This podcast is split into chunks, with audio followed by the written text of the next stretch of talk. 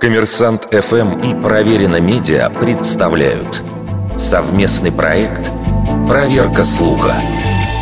Правда ли, что Адольф Гитлер едва не получил Нобелевскую премию мира?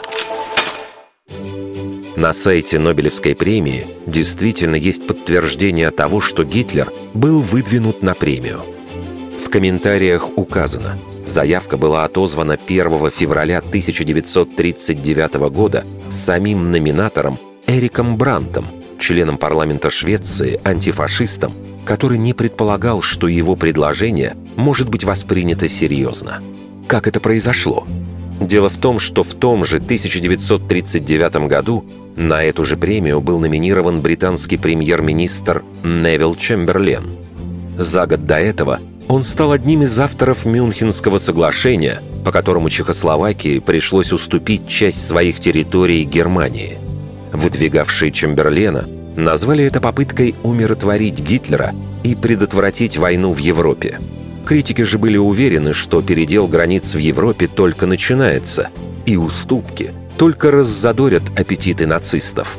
Шведский депутат Брандт выступил, говоря современным языком, троллем – он отправил в Нобелевский комитет саркастическую заявку, предложив номинировать на премию мира лидера Третьего Рейха, поставив ему в заслугу аннексию Австрии и захват Судетской области Чехословакии.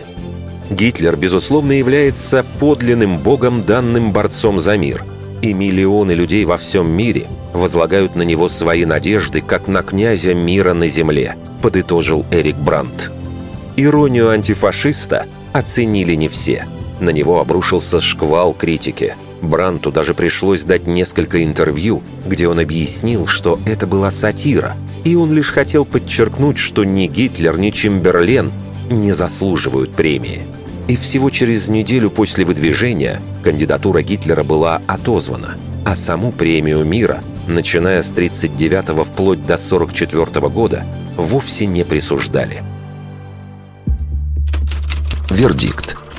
Большей частью неправда.